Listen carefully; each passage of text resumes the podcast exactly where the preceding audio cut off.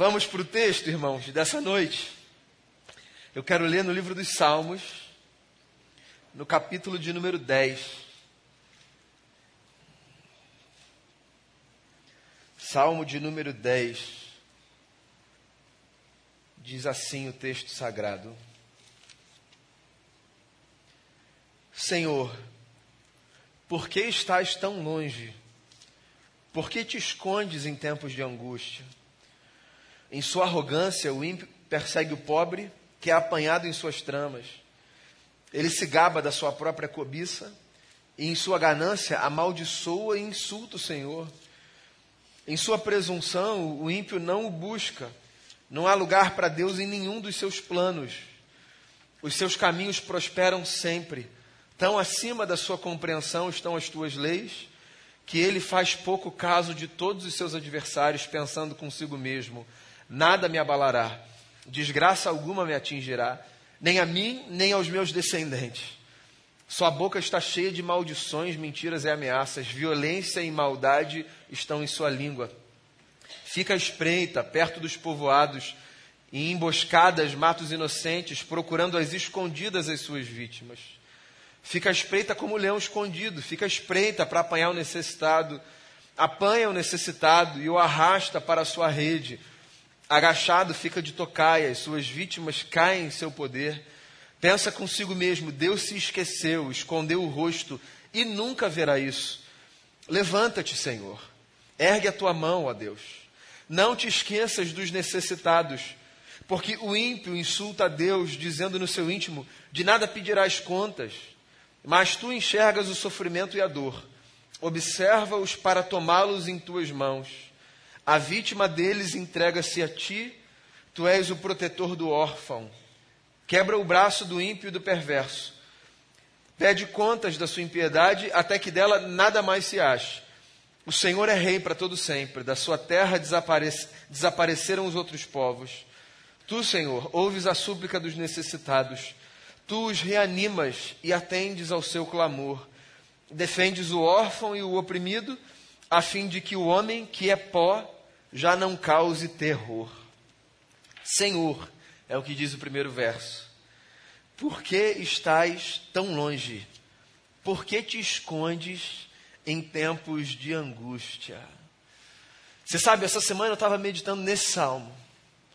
E essa primeira frase, sim, capturou a minha consciência. Senhor, por que tão longe?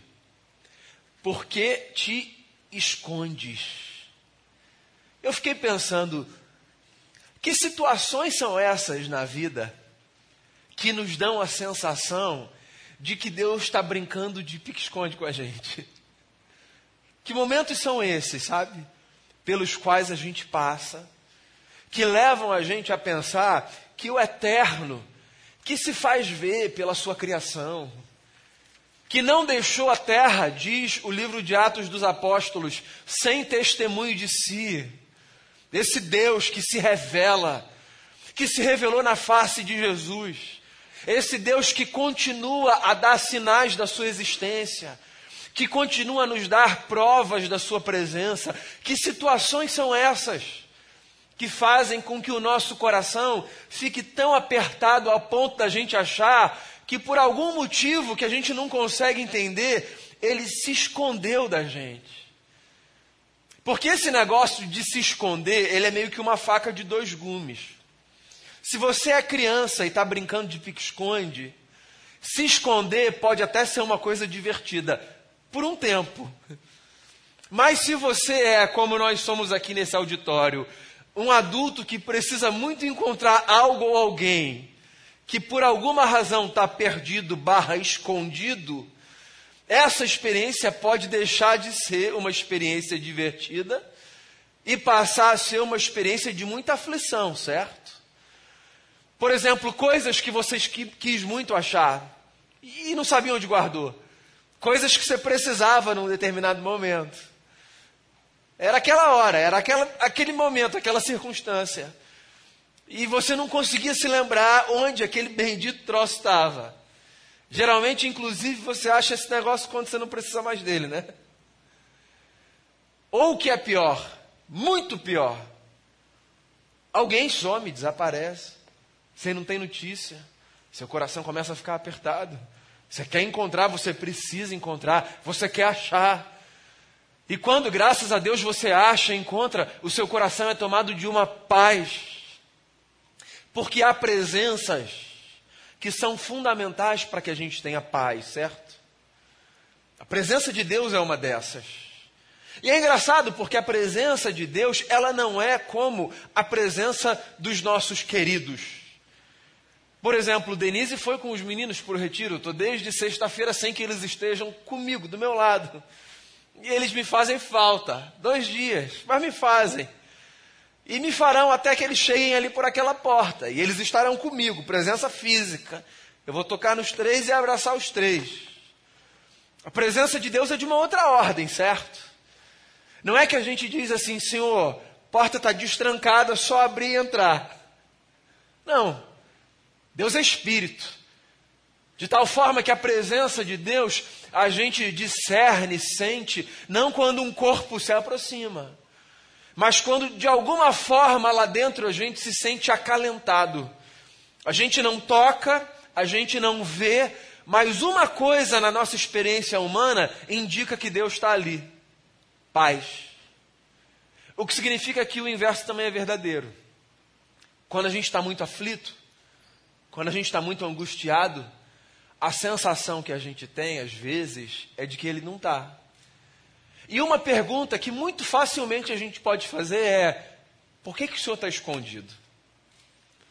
Uma pergunta que eu queria fazer a você, hein?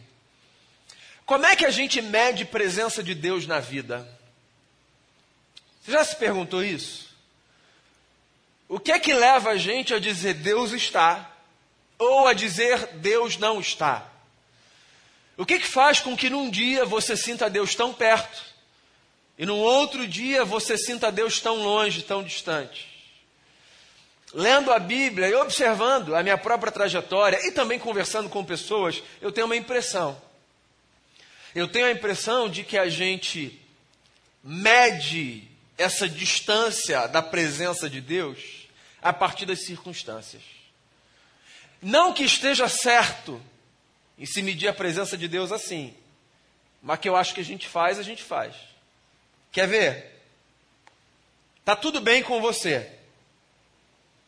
Sua família vai bem. Tá todo mundo com a saúde boa.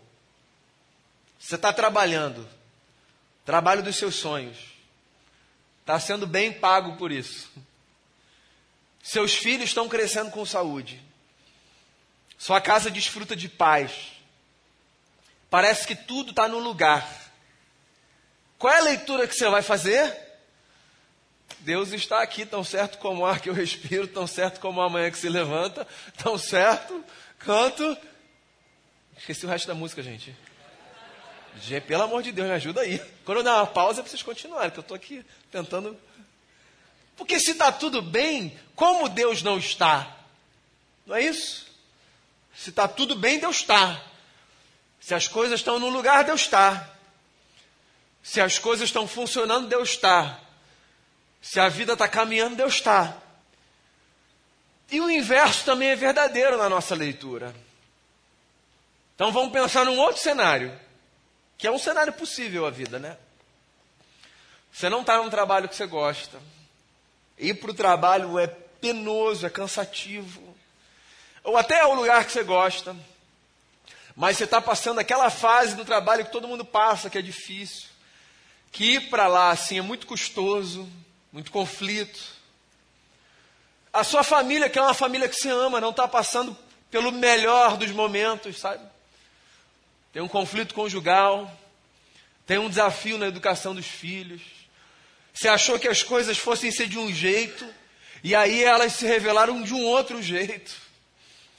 E aí você sai de casa, com tudo isso acontecendo, e ainda vem alguém e bate no seu carro, sabe? Aquele roteiro. Qual é a pergunta que você faz? A gente até diz misericórdia. Pergunta que você faz é, Senhor, onde o Senhor está? Porque não é possível. Aqui não é possível que o Senhor esteja. É ou não é? Quero repetir um negócio que disse ali atrás. Não é que está certo a gente ler as coisas desse jeito. É que a gente lê as coisas desse jeito. Se tudo vai bem, Deus está aqui. Se tudo vai mal, Deus está lá, brincando, sem que a gente tenha pedido de pique-esconde.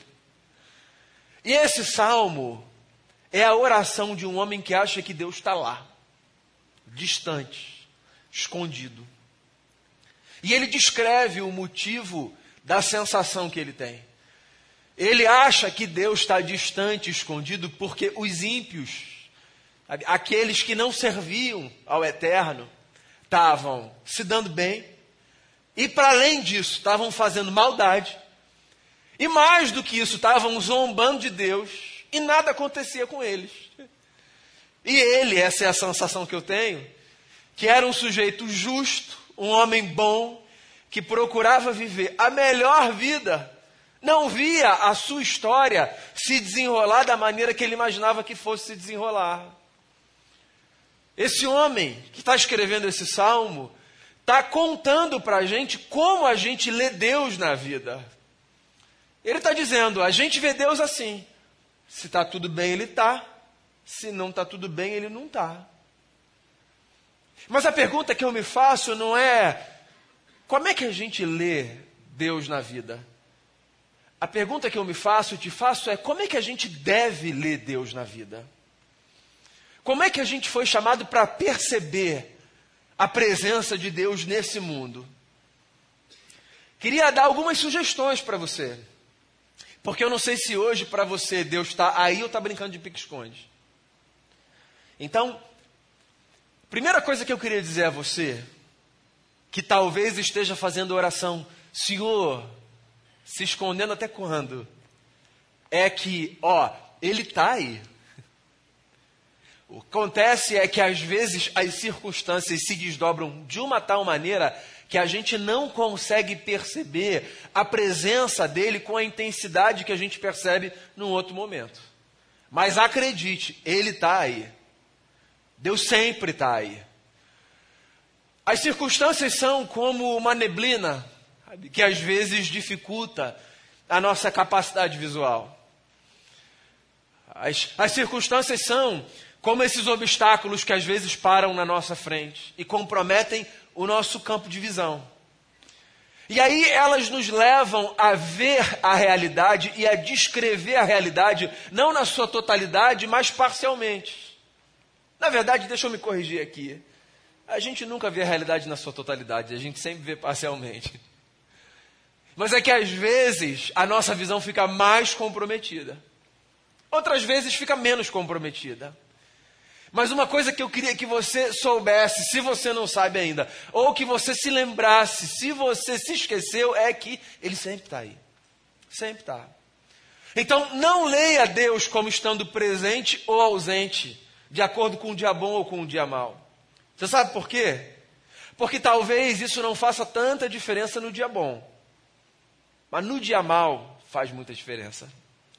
Então, você olhar para o dia bom e falar, Deus está aqui, claro, é maravilhoso. Mas, se a lógica inversa é a que você sustenta, no dia mal você diz, ele não está, fica muito mais difícil viver o dia mal. Então, sabe qual é o desafio de fé que a gente tem? Olhar para o dia mal e dizer assim: Eu sei que Ele está aqui. Esse é o primeiro conselho que eu queria dar a você. Deus está presente também no dia mal. Deus também está com você no dia difícil. Deus também está com você no dia que parece que o inferno se levanta contra a sua vida. Deus também está com você nesse dia. A pergunta do salmista é legítima, mas ela não descreve a realidade. Porque a realidade não é que Deus brinca de pique-esconde. Deus nunca se esconde da gente. Nunca. A gente é que nem sempre consegue perceber. E esse é o gancho para dar o segundo conselho a você. O primeiro foi: saiba que Deus sempre está presente, dia bom ou dia mal. O segundo é, no dia mal, faça a Deus em oração uma pergunta. Pai, hoje está difícil. Como é que eu posso te ver? Me ajuda. Faça a Deus essa pergunta. Senhor, hoje está muito difícil de perceber. Ontem eu percebi, ontem dava para ver que o Senhor estava comigo. Ontem, Avenida das Américas, assim, eu fiz em 15 minutos do Recreio Shopping ao Downtown. O senhor estava comigo. Sabe? Ontem, se tudo, tudo foi bem, ontem eu sei que o senhor estava. Hoje, senhor, hoje está difícil. Como é que eu posso perceber o senhor? Você sabe que às vezes eu acho que a gente perde na vida com Deus porque a gente conversa pouco com Ele. Eu acho que a gente devia conversar mais com Deus. Porque essas conversas com Deus, elas elas criam movimentos pelo lado de dentro, sabe? Essas conversas com Deus tiram a gente de um lugar muito confortável ou de um lugar de muita passividade, onde a gente só espera assim Deus fazer coisas e colocar bandejas prontas na nossa mão. A gente precisa conversar com Deus acreditando que Deus fala com a gente. Eu não sei se, se a sua experiência de fé é uma experiência que tem espaço para você acreditar nisso. Se você não acredita nisso, eu queria que você pelo menos considerasse isso. Deus fala com a gente. Fala. Fala de diversas formas. Tem uma canção que a gente canta aqui de vez em quando, né, que a gente pede isso. Fala comigo, Senhor. Fala comigo. E num trecho ela diz: Eu sei que o Senhor me fala através de um irmão, eu sei que o Senhor me fala quando eu dobro os meus joelhos em oração. Lembra dessa música? Eu sei que o Senhor me fala pela palavra, eu sei que o Senhor me fala até quando o Senhor se cala. Então Deus fala de muitas formas. Mas às vezes a gente se exercita pouco, sabe, nessa atividade de querer ouvi-lo. E eu queria encorajar você a buscar viver com uma atenção, sobretudo no dia mal, que vai fazer com que você pelo menos tenha disposição de ouvir um recado de Deus. Eu duvido que alguém que saia de casa de manhã desejoso de ouvir Deus, com essa disposição mesmo, sabe? Com essa atenção de ouvir Deus, vai voltar para casa no final do dia sem um testemunho da sua graça e do seu amor. Eu duvido, duvido. Porque Deus é bondoso, Deus é gracioso, Deus vai dando para a gente sinais da sua graça. A questão é que tem um outro negócio, que já vai para o terceiro conselho que eu queria dar para você. É que a gente não quer só ouvir Deus, a gente quer ouvir de Deus o que a gente quer ouvir de Deus, entende? Então, às vezes, a gente está tão obcecado numa resposta que a gente já sabe que é a que a gente quer, que a gente acha que é a que ele precisa dar, que a gente deixa de perceber todas as outras coisas que ele está falando para o nosso coração. Esse é o terceiro conselho que eu queria dar a você. Deus está presente. E se Deus está presente e você pode buscar discernir a sua voz, sobretudo no dia mal, você pode aperfeiçoar isso fazendo duas coisas. Um, tentando eliminar todo o ruído que vai te distrair, sabe, de ouvir a voz de Deus. Porque tem coisa que é só barulho, só ruído. Tem coisa que está aqui só para atrapalhar, não é isso? Tem coisa que está só para distrair. Então tenta tirar todo o ruído, tenta fazer isso. E tenta sair dessa briga com Deus, que faz com que você queira teimosamente ouvir de Deus o que você acha que você precisa ouvir de Deus. Abre o coração para ouvir o que Deus tem a dizer. Abre o coração, porque às vezes Ele vai falar coisas que não são as coisas que a gente quer ouvir. Às vezes ele vai nos lembrar de textos que nos vão apontar para um outro caminho. Deus tem métodos, formas. Inclusive, é uma história muito interessante de um profeta em crise que é levado por Deus para uma espécie de, de penhasco, assim, para um espaço, numa rocha, porque Deus resolve falar com ele. Depois de um momento de crise dele, sabe? Depois de um momento em que, possivelmente, se ele soubesse, ele estaria dizendo o Salmo 10. Porque o Senhor está se escondendo? Aí o texto é muito interessante, porque o texto começa dizendo assim: ó. Passou um vento forte. Deus não estava ali. Lembra dessa história? Aí veio um fogo. Aí Deus não estava ali. Aí vem uma chuva intensa, Deus não estava ali. Aí, o texto descreve uma série de experiências que eram experiências pelas quais Deus costumava se revelar. E o texto termina dizendo assim: veio uma brisa suave e Deus estava ali. O texto é muito interessante, porque se você parar para pensar na lógica da construção dessa história, é como se Deus estivesse dizendo o seguinte para o profeta: Eu sei que você está me acostumado, acostumado a me ouvir desse jeito, desse jeito, desse jeito, mas saiba de uma coisa: eu posso falar de N outras formas. E se você não estiver atento às outras formas possíveis pelas quais eu posso falar ao seu coração, é provável que você perca os meus recados. Que a gente acha que a gente conhece todos os métodos de Deus, né? A gente acha que a gente sabe o lugar certo onde ele fala, a hora certa que ele fala, a pessoa certa através de quem ele fala, o jeito certo que a gente vai ouvir, para onde a gente precisa olhar. Só que, ó, Deus está vindo de tantos lugares e de tantas formas para falar o meu coração ao seu coração. Então, tire os ruídos e abra o seu coração para a possibilidade de outros recados. Mas saiba de uma coisa, é isso que eu queria dizer para você nessa noite.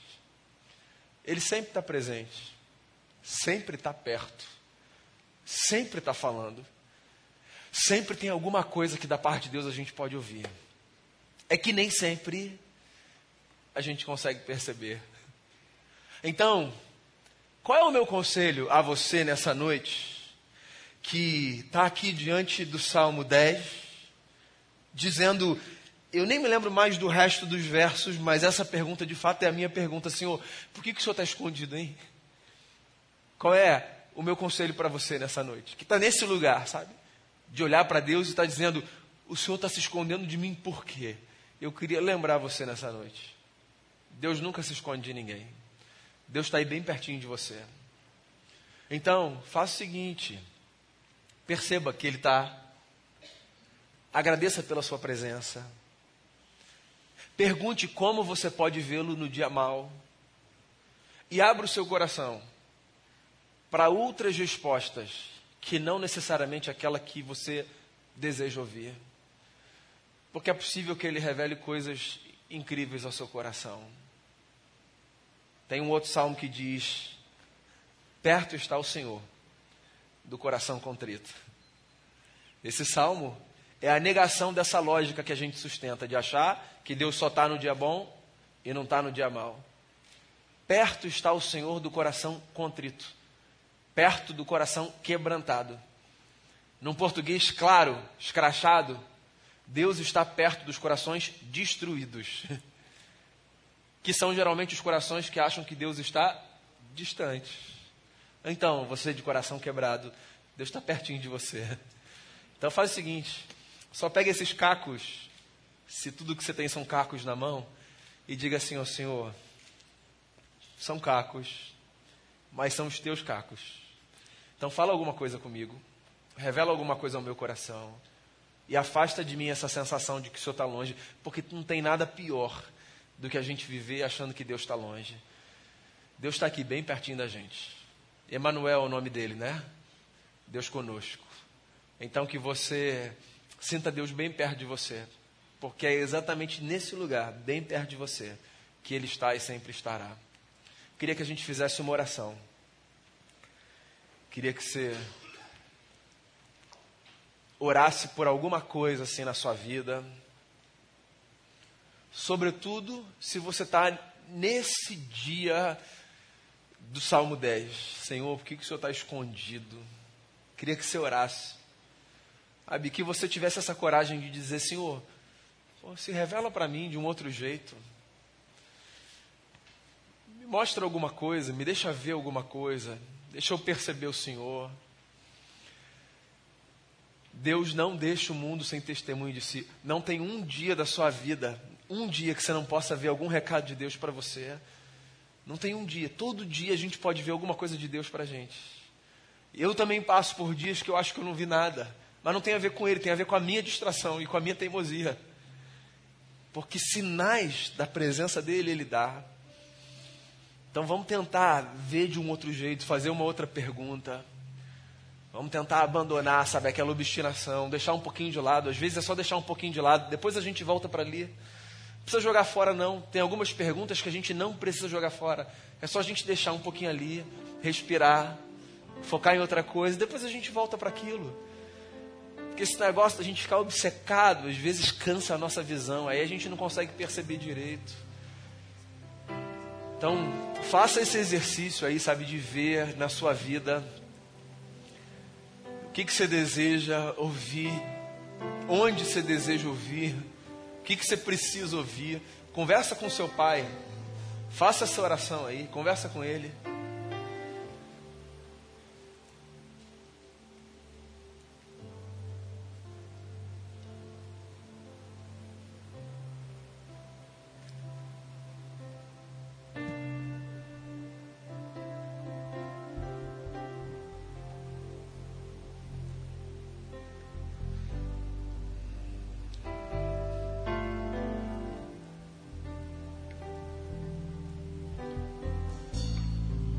Senhor Jesus, queria pedir isso ao Senhor nessa noite. Fala com a gente. Fala com a gente, fala com a gente. Sempre que a gente perguntar ao Senhor, na nossa angústia, por que o Senhor está escondido, seja generoso como o Senhor sempre é. Apareça na nossa vida, ajuda a gente a perceber que o Senhor está ali. Faz a gente se lembrar de um texto da Bíblia, faz a gente perceber, sabe, alguma marca do Senhor, faz a gente conversar com alguém sábia, coloca alguém no nosso caminho, Senhor. Coloca uma pessoa sábia, faz a gente se lembrar de alguém para que a gente pode ligar, mandar uma mensagem. Faz a gente ouvir uma música que vai fazer bem para o nosso coração, mas fala com a gente, Senhor. Porque o, o que a gente não quer é viver com essa sensação de que de que o Senhor está escondido de que esse mundo mal assim está passando por cima da gente como um rolo compressor. Isso aflige muito a gente. A gente quer saber que o Senhor está perto. Porque quando o Senhor está perto, aí a gente desfruta de uma paz. Então, sobretudo ao meu irmão e irmã que acham que o Senhor está longe, nessa noite eu queria pedir: faz um afago no coração, Senhor. Abraça desse jeito que só o Espírito do Senhor é capaz de abraçar, para que a gente se sinta muito acolhido, muito amado, muito abraçado e muito bem acompanhado por essa presença divina que é a presença do Teu Espírito Santo. Eu oro assim, colocando o nosso coração diante de Ti, em nome de Jesus.